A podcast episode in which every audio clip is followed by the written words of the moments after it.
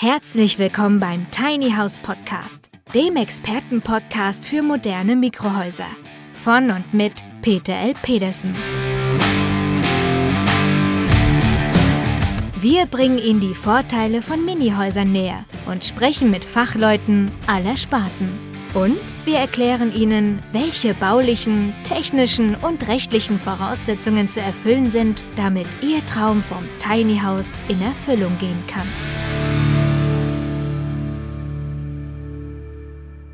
Bäckerin Wiebke Krüger aus Hamburg kann nur den Kopf schütteln. Darüber, wie sich Wirtschaftsminister Habeck in einer Talkshow um Kopf und Kragen redet. Dann sind die nicht insolvent, automatisch, aber sie hören vielleicht auf zu verkaufen. Wenn ich nicht mehr bezahlen kann und dann es teurer wird zu produzieren, dann muss ich Insolvenz anmelden und dann bin ich pleite. Ja, wir leben schon in sehr verrückten Zeiten, wenn die Bäckerei-Fachverkäuferin von nebenan eine höhere Wirtschaftskompetenz als der Bundeswirtschaftsminister hat.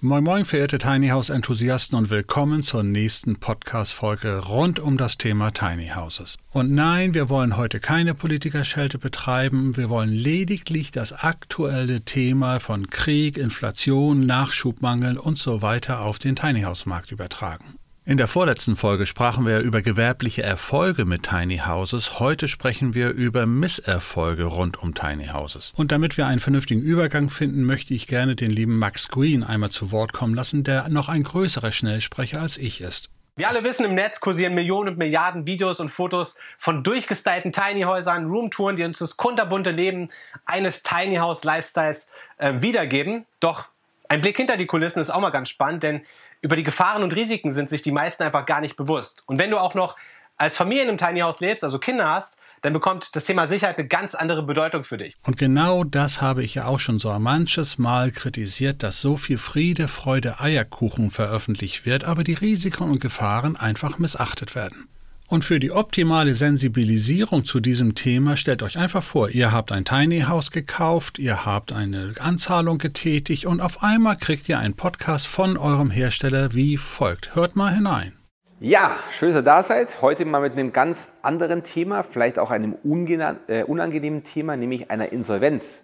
Die Insolvenz meiner Baufirma kam völlig unerwartet. Ähm, Corona, treibende Baupreise, Lieferketten, die durch Corona unterbrochen wurden. Äh, Ukraine-Russland-Konflikt spielt damit rein, was zum Schluss dazu geführt hat, dass meine Baufirma pleite ist. Ja, ich weiß ja nicht, wie es euch so geht, aber ich höre weltweit überall nur Krise, Krise, Krise. Nur im Tiny House Bereich in Deutschland ist Wolke 7 angesagt. Oder habt ihr irgendwo mal einen kritischen Artikel über mögliche Pleiten von Tiny House Herstellern gehört? Ich nicht.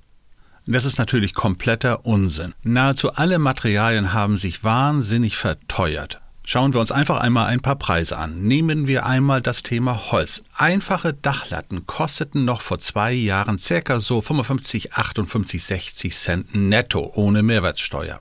Zwischenzeitlich stiegen die Preise bis auf 3 Euro netto und sind jetzt so ungefähr bei 1,30 Euro netto. Das heißt aber immer noch das Doppelte von dem, was Dachlatten vor zwei Jahren gekostet haben. Gleiches gilt für Aluminium. Die meisten Dächer von Tiny Houses sind in Aluminium gehalten. Die sind auch preislich verdoppelt. Stahl hat sich verdoppelt. Alles hat sich eigentlich massiv nach oben entwickelt.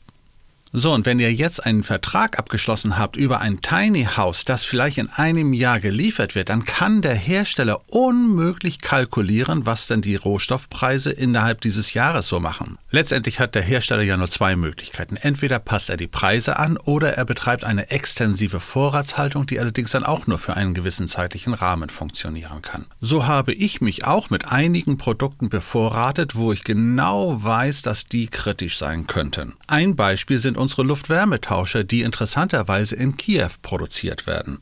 Davon hatte ich mir unmittelbar nach Ausbruch des Ukraine-Krieges Ende Februar 2022 noch 50 Geräte auf Lager gelegt. Das waren dann mal gerade eben 25.000 Euro, die bei mir im Hochlager liegen. Die Produktion konnte mittlerweile ja in Kiew wieder aufgenommen werden und trotzdem bin ich sehr zufrieden, weil ich 30 Prozent Preiserhöhung zwischendurch kompensieren konnte. Für solche Aktionen muss ich natürlich als Unternehmer auch die Liquidität haben und ich muss die Lagerkapazitäten zur Verfügung stellen können. Und dann kommt ja noch hinzu, dass ich als Industriebetrieb ganz andere Einkaufsmöglichkeiten habe. Ich kaufe direkt beim Hersteller und nicht über den sogenannten Drei-Wege-Vertrieb wie der Handwerker, der immer über den Großhändler kaufen muss. Die Lage im Einkauf ist also wirklich etwas für richtige Unternehmer, damit man dort einigermaßen durch die Krise kommt und dem Kunden nicht exorbitante Preissteigerungen anbieten muss. Die andere Seite ist allerdings auch der Verkauf und da gibt es eine Besonderheit, die wir in jedem Falle beachten sollten. Mittlerweile werden wir ja alle in einen sogenannten Panikmodus versetzt. Ob das nun die Corona-Grippe ist, ob das die Inflation ist oder ob es der Ukraine-Krieg ist, die Zukunftsängste nehmen zu und daraus resultiert, dass viele Menschen Kaufzurückhaltung üben. Das mag ja bei Gütern des täglichen Bedarfs verständlich sein, nur wenn die Inflation jedes Jahr 10% von meinem Geld wegknappst, dann sollte es bei Investitionsgütern ganz anders aussehen. Da sollte man den Weg von den Geldwerten in die Sachwerte nehmen. Das würde aber ruhige und besonnene Entscheidungen erfordern, die von keinem Panikmodus beeinflusst werden. Das funktioniert natürlich oftmals nicht und daraus ergibt sich logischerweise eine Kaufzurückhaltung, also für die Unternehmen Umsatzeinbrüche. Nun ist allerdings der Tiny House Herstellermarkt insbesondere durch klein- und mittelständische Unternehmen geprägt und die werden ein Teufel tun, zuzugeben, dass sie gerade Umsatzeinbrüche erleben. Allerdings gibt es schon sehr klare Indikatoren, an denen man die Entwicklung erkennen kann. Wer von euch einmal die sozialen Medien verfolgt, wird eine interessante Tendenz feststellen.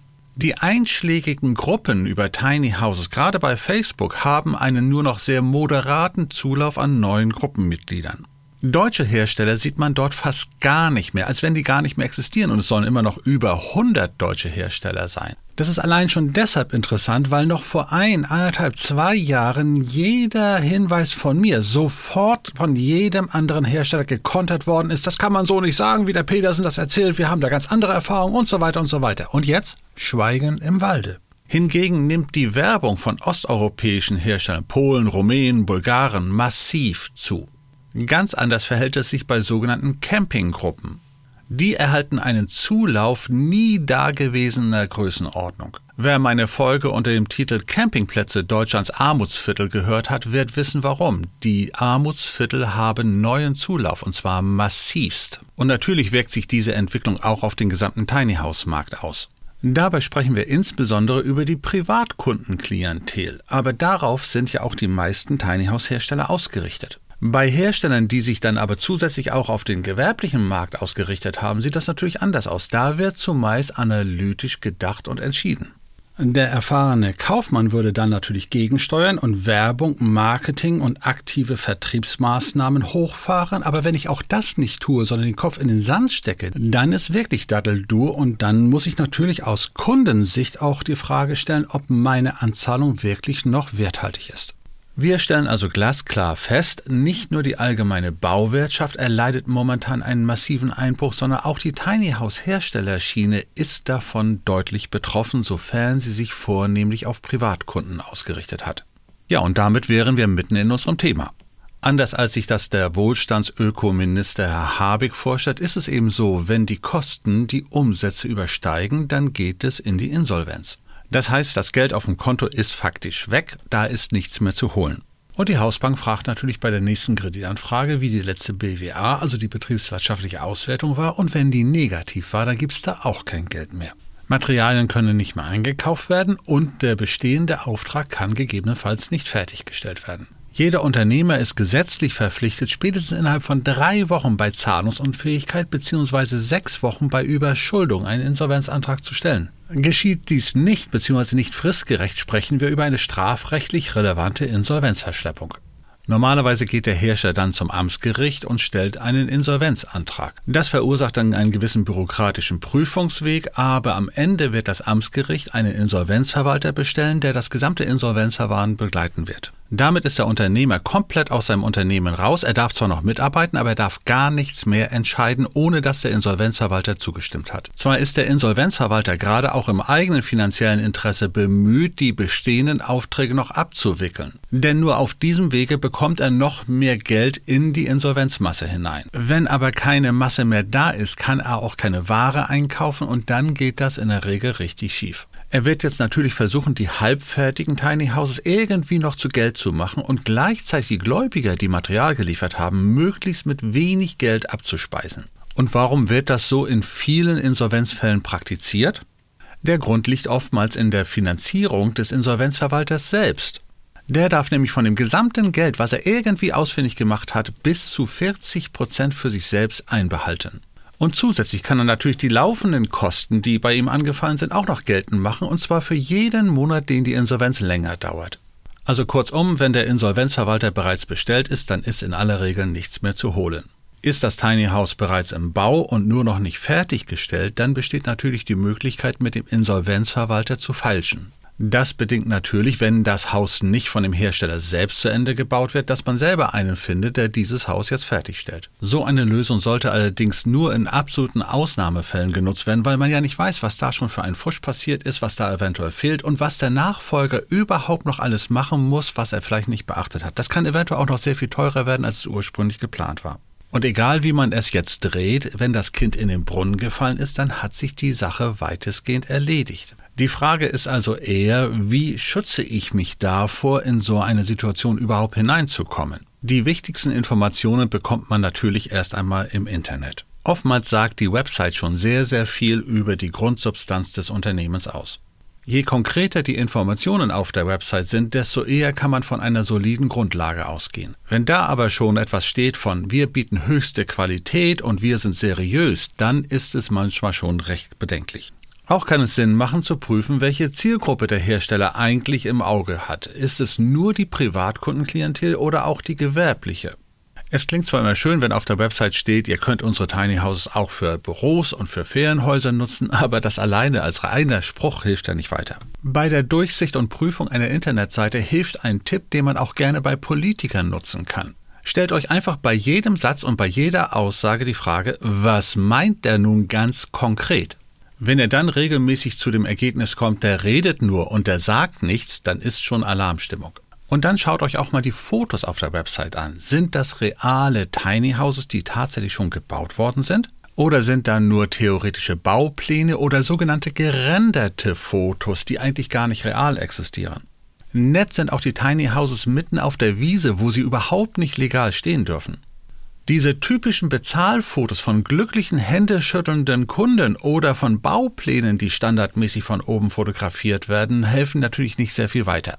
Und dann schaut auch einmal in das Impressum der Website. Da müssen nämlich alle Informationen stehen und insbesondere muss ein Verantwortlicher genannt sein. Ihr seht also, dass man schon sehr, sehr viel aus einer bestehenden Internetseite ableiten kann. Eine sehr gute Quelle im Internet ist übrigens die Website northdata.de, wo ihr den Inhaber des Unternehmens eintragen könnt und schon findet ihr alle geschäftlichen Verbindungen aus der früheren Zeit, aber auch die aktuellen. Wenn da also schon mehrere Firmengründungen und Schließungen hinterlegt sind, dann sollte man extrem vorsichtig sein. Ein probates Mittel der Prüfung ist übrigens auch die Gesellschaftsform des Unternehmens. Wenn es sich um eine GmbH, also eine Gesellschaft mit beschränkter Haftung oder eine AG, also eine Aktiengesellschaft handelt, dann weiß man zumindest, dass der Investor schon mal Geld hatte, das er eingelegt hat. Das ist zwar keine Sicherheit dafür, dass noch Geld da ist, aber immerhin. Besonders vorsichtig sollte man sein, wenn es eine nicht deutsche Gesellschaftsform, zum Beispiel eine Limited ist. Eine Limited ist quasi die englische oder auch die irische Variante zu unserer Gesellschaft mit beschränkter Haftung, also der GmbH. Der Unterschied ist nur, dass man das dort mit einem einzigen Pfund und nicht mit 25.000 Euro starten kann. Vor dem Brexit war besonders Großbritannien spannend, aber auch Irland, die vergleichbare Rechte haben. Und nicht nur, dass da eventuell relativ wenig Eigenkapital vorhanden ist, ich muss auch noch im Ausland meine Forderungen geltend machen. Ich unterliege dann also nicht deutschem Recht, sondern irischem oder britischem Recht. Ich benötige also Korrespondenzanwälte im Ausland und für Großbritannien gilt obendrein, dass es nach dem Brexit nicht einmal mehr Mitglied der Europäischen Union ist. Allein deshalb macht es schon Sinn, bei einer deutschen Firma zu kaufen, weil ich da ganz andere rechtliche Ansprüche habe. Und selbst wenn ich von einem Hersteller aus dem EU-Binnenmarkt kaufe, dann habe ich zwar meine grundsätzlichen Garantieansprüche, ob ich sie aber dann geltend machen kann, das unterliegt dann dem jeweiligen Recht dieses Landes, wo der Hersteller ansässig ist. Aber bleiben wir bei den Gesellschaftsformen einmal bei den deutschen Versionen. In letzter Zeit kommt die sogenannte UG in Mode. Was ist eine UG? Das ist erst einmal die Abkürzung für Unternehmergesellschaft und es ist etwas, was in Deutschland als Vorbild über die Limited organisiert worden ist. Auch eine UG kann faktisch mit einem einzigen Euro gegründet werden und sie ist dann ein Vorläufer der GmbH. Die UG muss nämlich dann vom Eigenkapital her so lange mit den Gewinnen aufgefüllt werden, bis die Mindestsumme für eine GmbH von 25.000 Euro erreicht ist. Und dann kann die UG in eine GmbH umgewandelt werden.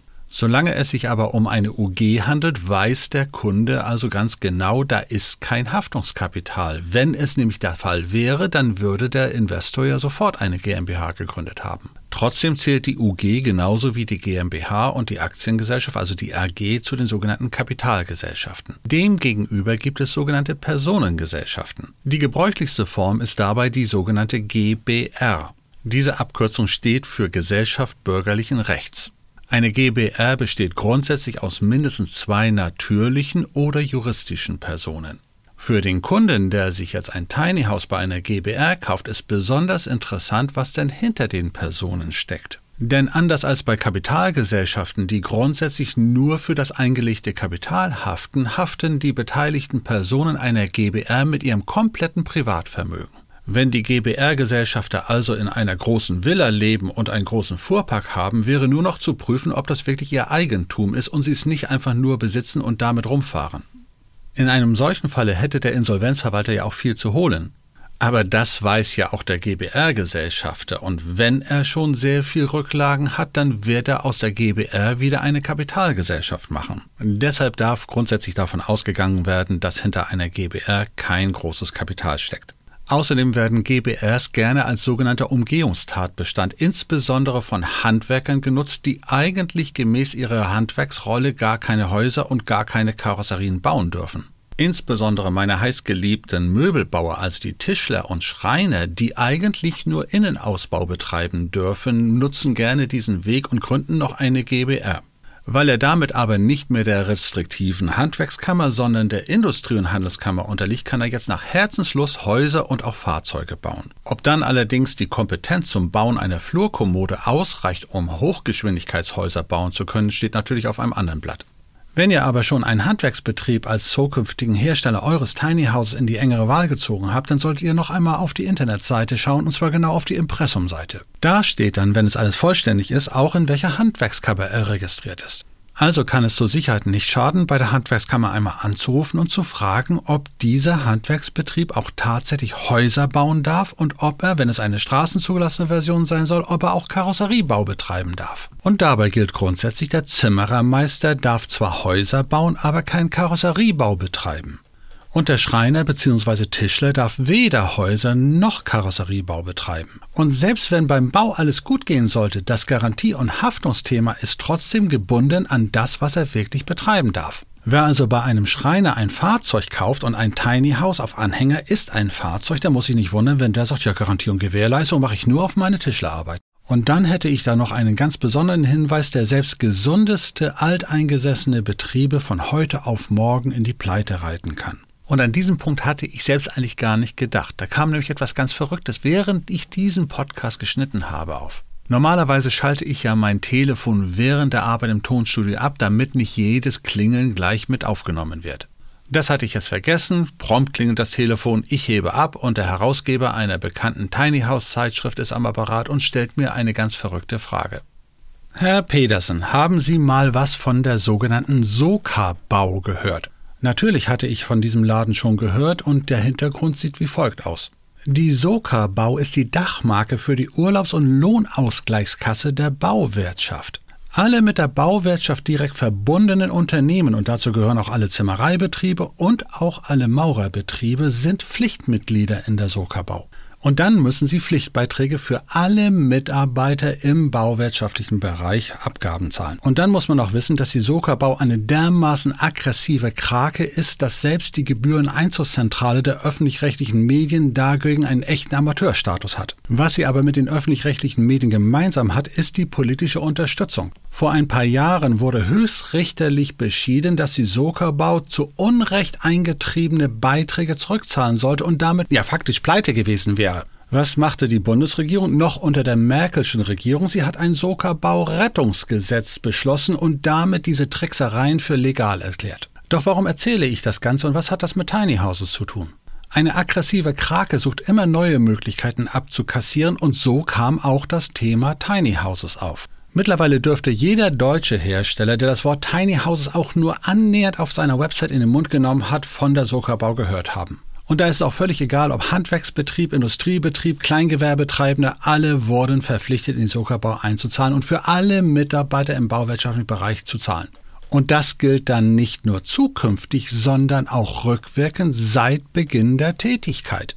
Und wenn ich dann schon fünf Jahre Tiny Houses verkauft habe und auch noch stolz das Foto von meinen fünf Handwerkern auf der Internetseite präsentiert habe, dann ist das Risiko, dass ich 150, 200.000 Euro nachzuzahlen habe, riesengroß. Da kann ich dann prozessieren, so viel ich will. Die Soka-Bau hat immer die Chance zu gewinnen. Und wenn dann das Unternehmen nicht hochliquide ist, dann ist das Risiko der Pleite riesengroß. Also gibt es eine hervorragende Frage, die der Kunde dem Unternehmen stellen sollte, nämlich sind Sie Soka-baupflichtig, haben Sie schon alles bezahlt? Wenn nein, dann ist die Wurst wieder warm. So, und damit soll es erstmal an dieser Stelle genug sein. Wer sich jetzt nicht ganz sicher ist und trotzdem ein Maximum an Sicherheiten haben will, der sollte auf eine Versicherung zurückgreifen. So bieten einige namhafte Versicherungsgesellschaften sogenannte Avale oder auch Kautionsversicherungen an. Die erstattet dann im Zweifelsfalle Anzahlung oder Vorauszahlung, die der Hersteller schon eingenommen hat. Eine dieser Versicherungsgesellschaften ist die R&V, also die Raiffeisen Volksbankenversicherung. Die sichert bis zu einem Höchstbetrag von 70.000 Euro alle Vorauszahlungen ab. So eine Kautionsversicherung muss dann aber vom Hersteller beauftragt werden und der Kunde erhält dann eine Urkunde von der Versicherungsgesellschaft über diese Höhe. Der Hersteller hat jetzt die Möglichkeit zwischen zwei grundsätzlichen Tarifen zu wählen. Entweder schließt er eine Kautionsversicherung ohne eigene Sicherheitsgelder ab oder er legt einen gewissen Betrag, in der Regel 12.000 Euro, in die Kasse der Versicherungsgesellschaft und bekommt damit einen vergünstigten Versicherungsbeitrag.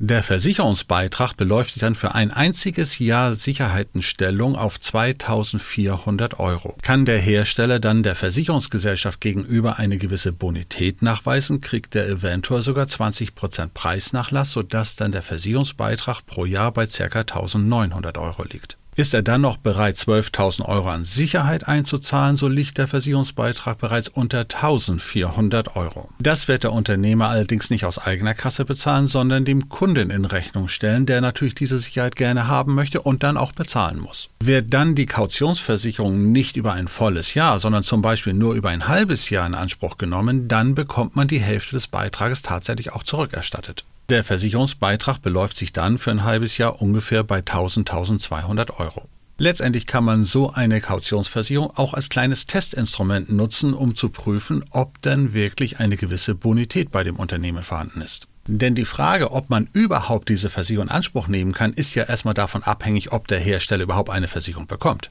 Also kann es überhaupt nicht schaden, vor dem Abschluss eines Tiny House Kaufvertrages danach zu fragen, ob so eine Versicherung möglich ist.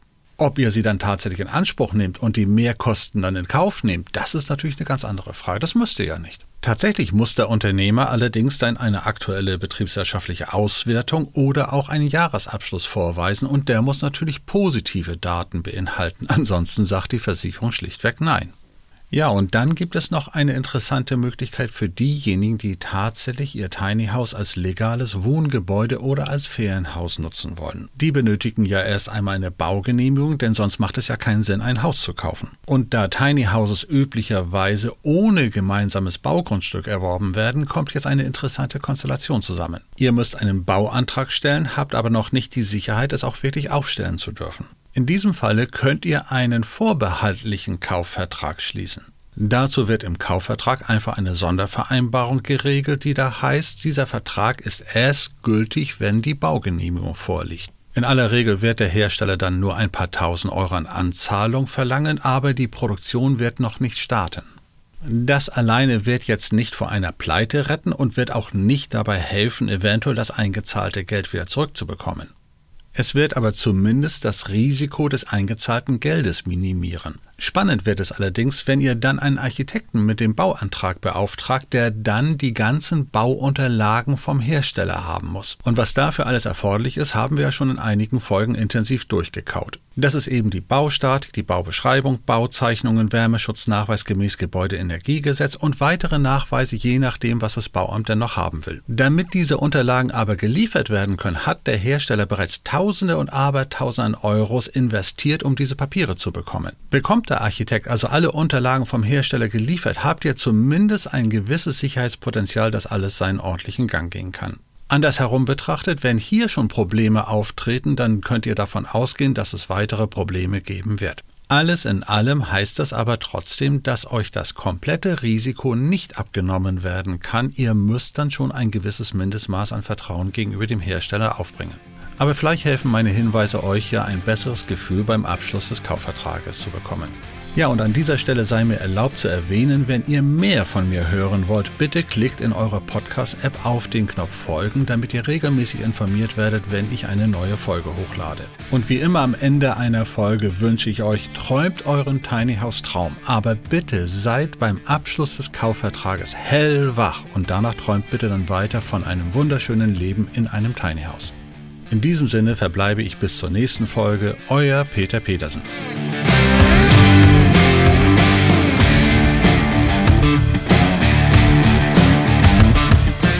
Tiny House Podcast ist eine Produktion der Berufsakademie Mecklenburg-Vorpommern in Zusammenarbeit mit der Rolling Tiny House GmbH. Wenn Sie mehr zu den Tiny Houses wissen möchten oder in einem Mini-Haus einmal Probe wohnen wollen, dann schauen Sie doch einfach auf www.rolling-tiny-house.de.